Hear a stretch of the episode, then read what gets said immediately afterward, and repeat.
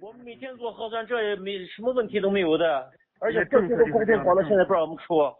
政策就是这样，政策你在这有啥好说的？这不是针对谁，是针对所有人。那你这政策明显的不合理啊！那你不合理又怎么样？你你追究他不合理的事，你也得遵遵守他。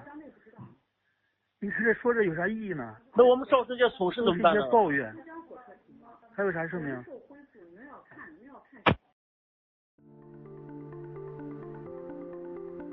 欢迎来到四零四档案馆，在这里我们一起穿越中国数字高墙。CDT 周报是中国数字时代每周周日发布的原创栏目。我们从网站每周发布的内容里面精心挑选出一些重要文章加以整合，分为荐读、关注、要闻、言论、奇闻等几个类别，方便读者了解过去一周中国数字时代重点关注的内容。如果大家希望了解更多本期节目中提到的新闻事件及相关文章，欢迎点击节目简介中的链接，在中国数字时代网站阅读全文。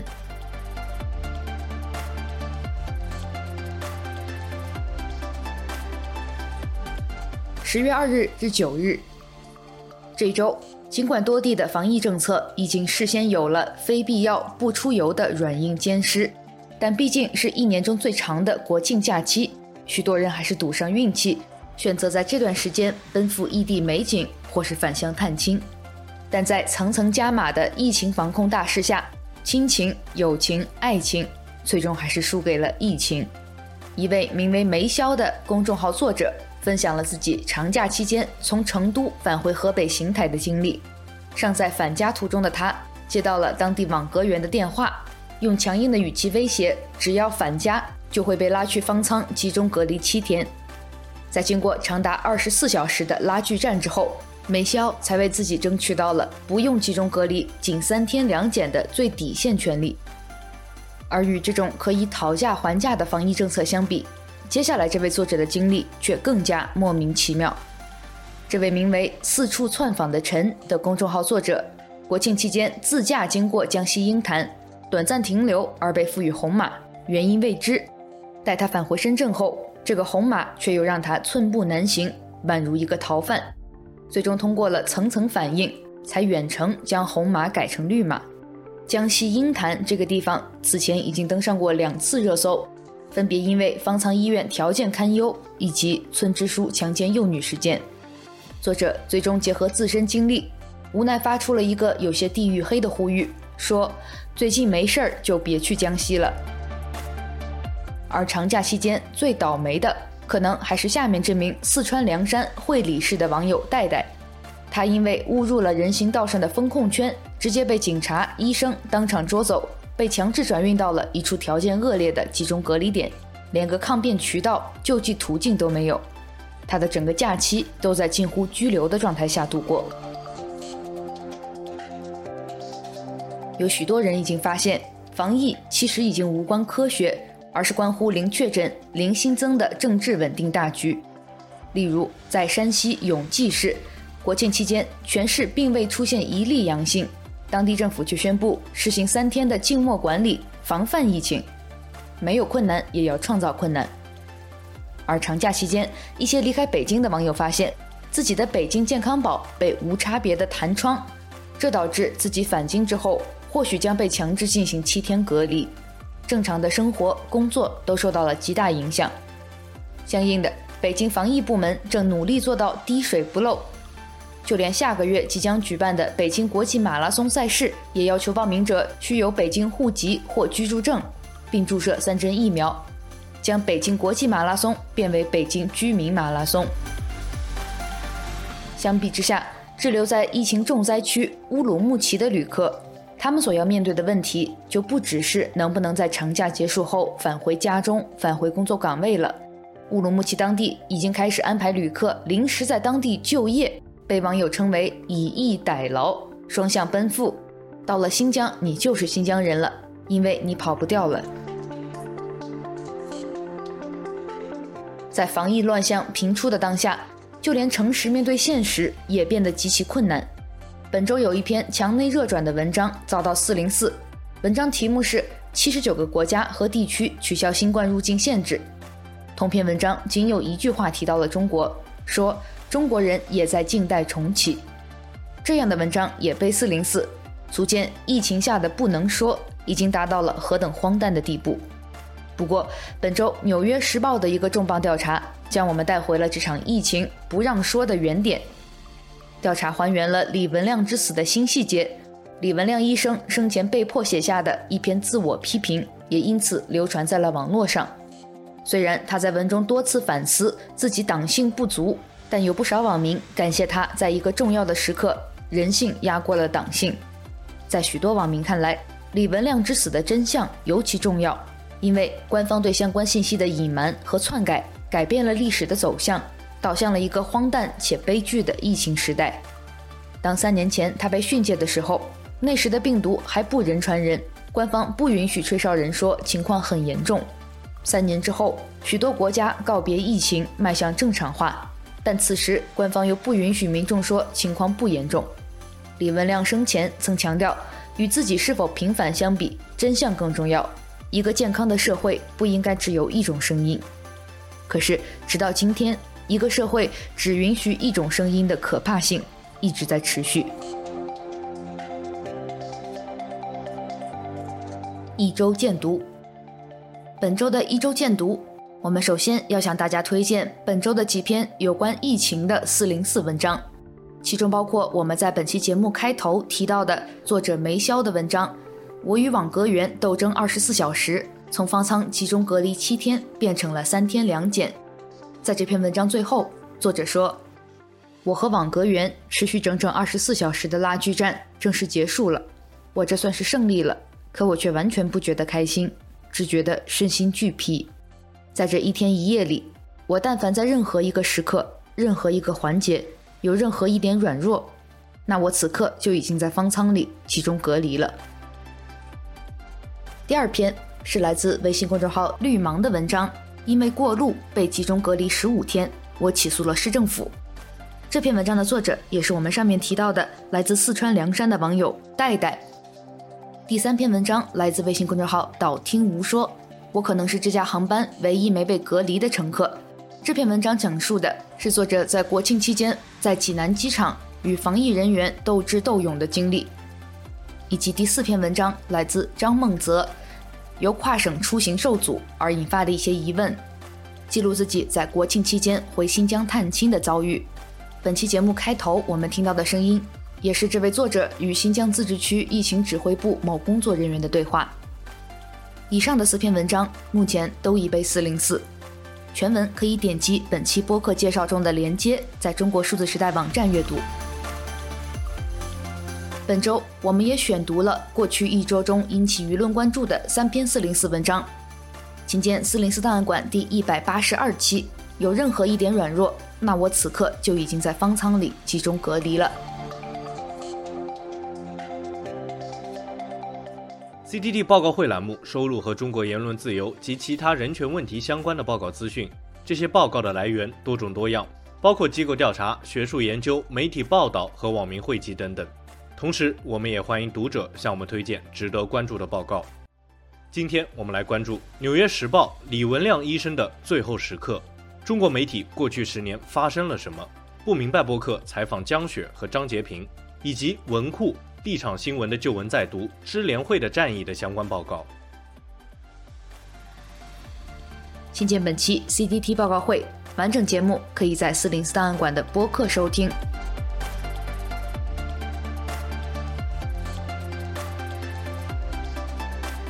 一周关注。近日，山东临沂市公安局通报，他们依法查处了一起小区业主聚众扰乱公共场所秩序案。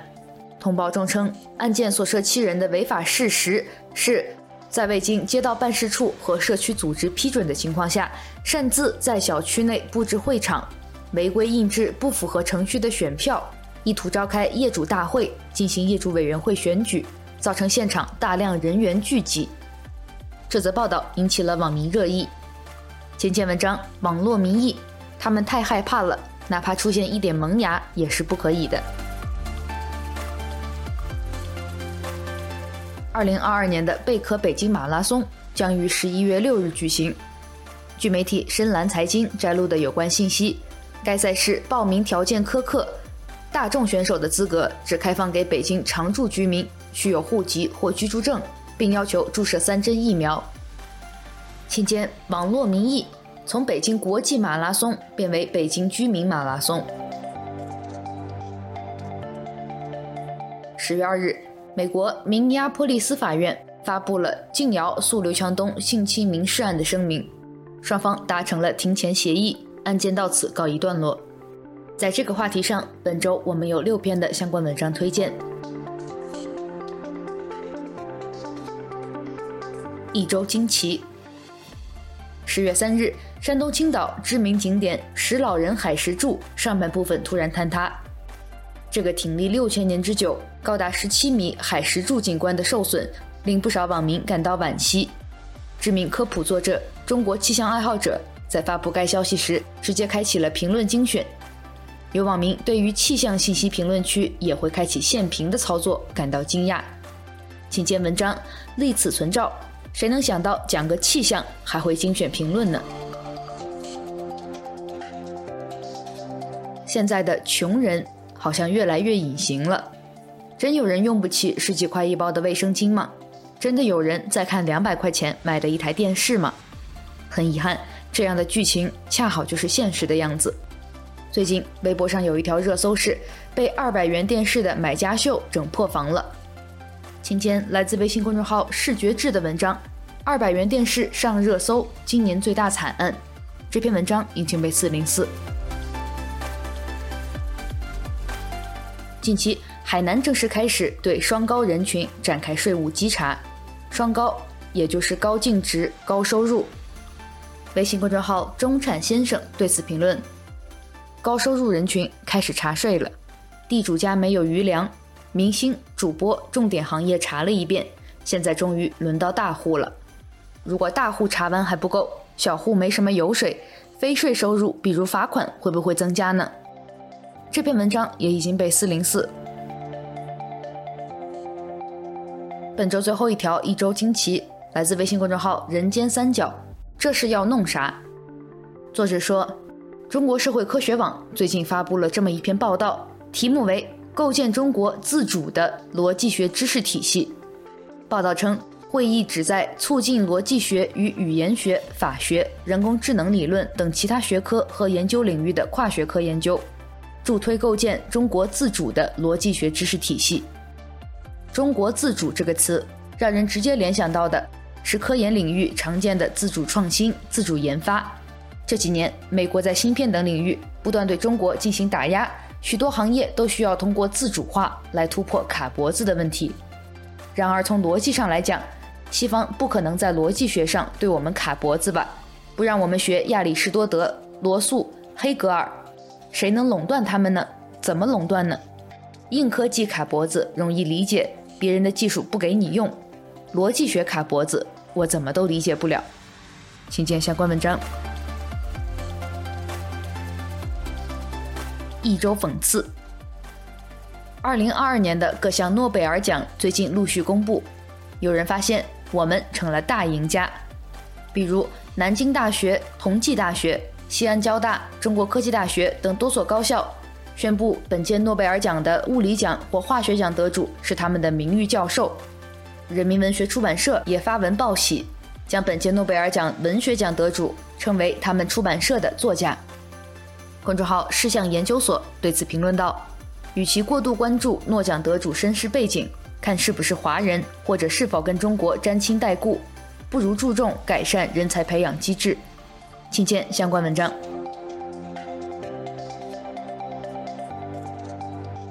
下一篇一周讽刺是关于近期海天酱油的事情，也是一场关于食品添加剂进出口国家标准的讨论。其实早在十年前。大眼就写过一篇文章，谈到了这样的事情。大眼即作家李承鹏，李大眼是二零一二年六月八日写的这篇文章，题目就叫《神农的后裔》。文章最后是这样说的：“老子点的是蔬菜，吞服的是染料，吃的是粉条，嚼的是塑料，烫的是金针菇，涮出来的是化学分子式，消化的是猪肉，吸收的是矿产，刺身的是鱼类。”附带送了避孕药，总之，老子不仅增长了知识，还引然有股当年神农尝百草的盖然气质。这一生，我们都是神农的后裔。这篇十年前已经被四零四过的文章，在本周被微信公众号“小辉有感”再次发出来之后，很快又被四零四了。请见相关文章。一周声音，本周的第一条声音来自微信公众号“护法周记”。改变疫情政策没有那么容易。作者说，当人们的生产、生活、投资、旅行等持续受到疫情不利影响，而相反的参照物又唾手可得时，无论如何讲政治、顾大局，抱怨不可避免。本文认为，对与病毒共存是否体面和伟大的质疑，和对因与病毒共存而带来风险的畏惧，是需要给予同等重视的大众情绪，是我国结束抗疫所无法回避的时代心理问题。这是一篇长文，现在也已经被四零四，请见相关文章。下面第二条声音来自西坡原创，新闻死了不一定是坏事儿。作者说，新闻理想主义与这个社会的缘分很浅，它更多是力量的装饰品，而不是力量的源泉。接受现实不是要认输离场，而是要让双脚回到大地上。中国人可以不看新闻，但中国人永远要看文章的。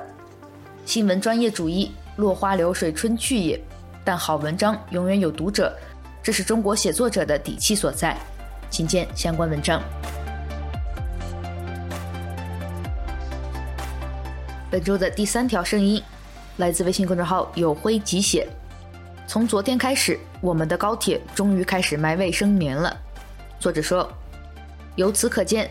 一味的沉稳和隐忍并不能解决问题，相反，只有温和而又坚定地提出自己的诉求，才能让社会更进步，也变得更人性化，至少能对普通人更友好一点。请见相关文章。一周故事，本周的第一条故事来自微信公众号“新莫存”的文章《逃离俄罗斯》。这篇文章讲的是两个成功逃到德国的俄罗斯年轻人的故事。成千上万的俄罗斯人正在逃离动员，父母在电话中告诉安德雷，俄罗斯现在就像曹县一样，他相信很快就会有旅行禁令，所以不是每一个年轻人都能逃掉。有些德国人说，俄罗斯的年轻人不应该逃，而是应该回去跟普京兑现。安德雷解释道，现在出逃的很多人。都很支持普京，但不想去死，所以现在德国有一堆准纳粹加普京粉，请见相关文章。本周的第二个故事来自极昼工作室，文章题目是《婚礼前两天，新娘突然弹窗了》。一场传统的中国婚礼大概有二十项仪式，但疫情下许多环节都发生了变化。比如，新郎醒来发现小区被封控了，新娘只能跟人形立牌结婚，于是交换戒指的环节变成了手指在屏幕上相碰。类似的云婚礼似乎不再新鲜，婚礼策划师韩慧霞就曾帮忙举办过。新人和父母、宾客各在一地，敬茶、改口等程序一概免去，只是隔着屏幕敬上一杯又一杯。这位婚礼策划师讲述了婚庆业这三年的变化。以及他为什么坚持要做下去，请见相关文章。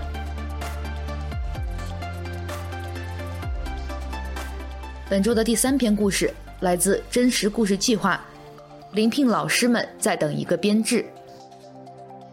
与教育局招收分配到学校的正式教师不同，代课老师是和教育局合作的机构签约，合同一年一签，没有稳定的编制。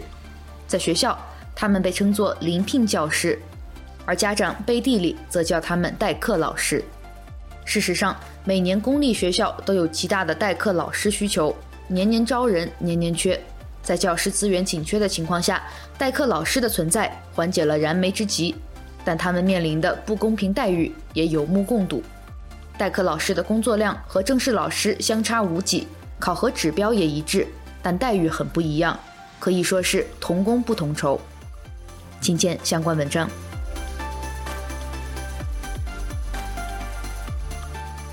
最后一周视频。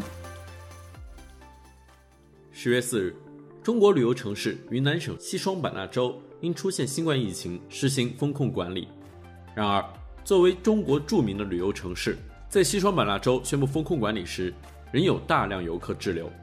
十月四日晚，一段在中文社交媒体上被传播的视频显示，一些滞留在西双版纳机场的游客对封控管理表达抗议，而另一些视频则显示，西双版纳当局出动了大量警力，持枪对机场的抗议游客进行维稳。拿枪干嘛？拿枪干嘛？你们杀平民吗？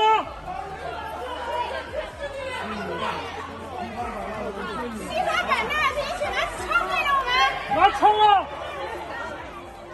今天 CCTV，云南西双版纳机场滞留旅客抗议封控，警察持枪镇压。游客说：“拿枪对着中国人民干什么？”九月九日，一些在中文社交媒体流传的视频显示，为了进行风控管理，天津市多条街道上出现了新焊的铁皮围栏。让我们来看看当时的场景。完。整个这一这一块那上挡板了，也封了。背着菜回家，看到前方正在焊钢板。这吃了半截饭，封，真封啊！我操！当然，在焊铁皮封小区的同时，天津市还实行了多轮全员核酸检测。请见 CCTV。天津疫情防控举措，在街头焊铁皮围栏。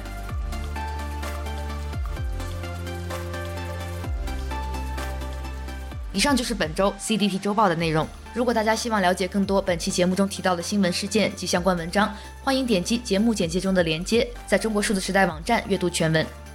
中国数字时代 CDT 致力于记录和传播中文互联网上被审查的信息，以及人们与审查对抗的努力。欢迎大家通过电报 Telegram 平台向我们投稿，投稿地址请见本期节目的文字简介。阅读更多内容，请访问我们的网站 cdt.media。